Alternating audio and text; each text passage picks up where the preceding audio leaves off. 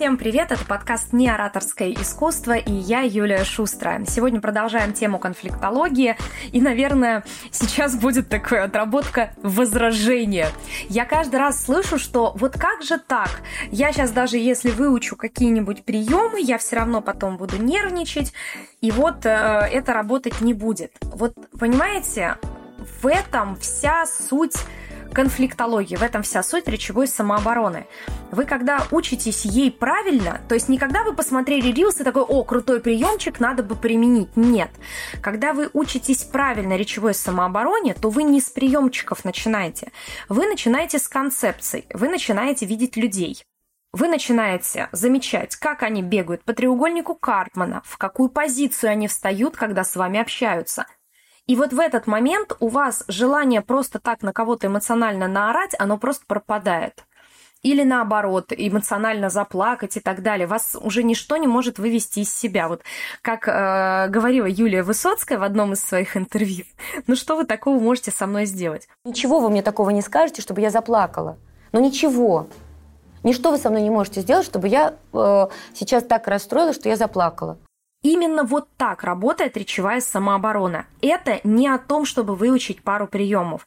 Когда все говорят про НЛП, про еще что-нибудь, вот эти вот это приемчики привлечения внимания, отвлечения внимания, вам это все не нужно. По большому счету, речевая самооборона очень простая концепция, в ней есть несколько базовых приемов, часть из них укладываются в концепцию амортизации. Амортизация – это когда вы учитесь смягчать воздействие чужих манипуляций на себя. Потом следующий комплекс – это идут диалоговые манипуляции. Это когда вы не даете ввести себя в заблуждение. Кто слушал мои подкасты и видел разбор э, сериала «Жить жизнь», я там показываю, что даже профессиональные манипуляторы пользуются набором там из всего трех-четырех манипуляций, которые им ближе.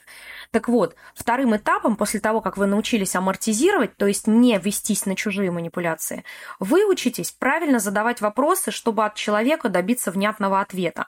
В сериале «Жить жизнь» персонаж постоянно, допустим, не отвечал на вопросы прямо, а нам нужно, чтобы отвечали прямо. И вот это вторая ступень, когда вы учитесь. Дальше вы учитесь выстраивать свою зону безопасности. Это те области знаний, компетенций, в которых вас никто не может критиковать. Это своего рода контрманипуляция, когда вам задают, допустим, какие-то не очень приятные вопросы. Эта концепция помогает вам из ситуации красиво выйти. Опять же, возьмем на примере персонажей различных сериалов. Доктор часто говорит о том, что я не мог уйти с работы и бросить пациента. Вы не можете его критиковать за то, что он не бросил пациента. Это зона безопасности. Матери часто говорят, я что, должна была ребенка одна оставить? Это зона безопасности, потому что в области компетенции матери вас тоже нельзя критиковать. Это невозможно. А вот дальше мы можем уже выкручивать эту зону безопасности в ту сторону, в которую нам нужно.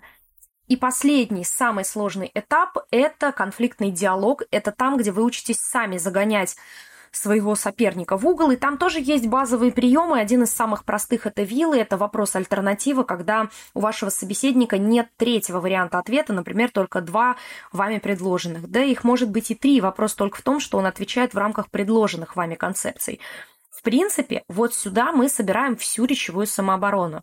Но еще раз прошу обратить внимание на то, что это не набор приемов. Если вы будете учиться речевой самообороне просто как набору приемов, знаете, вы смотрите рилс какие-нибудь или там тиктоки, и там говорят, сейчас я научу вас самому простому приему, как противостоять хамству. Нет, это не будет так работать. Один раз вы там можете ответить, допустим, где-то прокатит.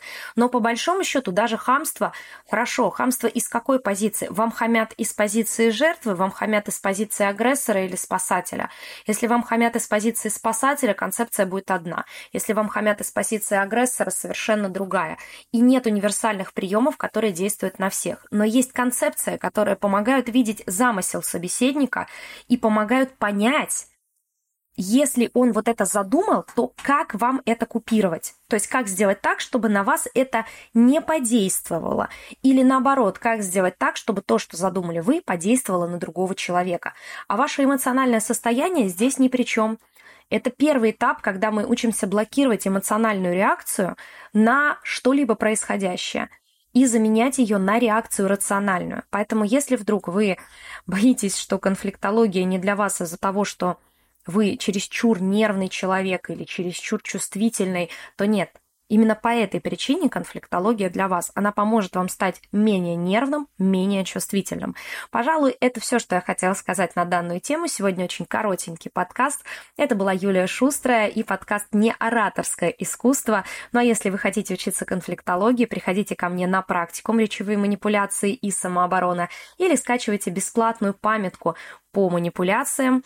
Для этого достаточно написать «хочу памятку» мне в личные сообщения группы ВКонтакте или же в директ в Инстаграм. Всем пока и до новых встреч!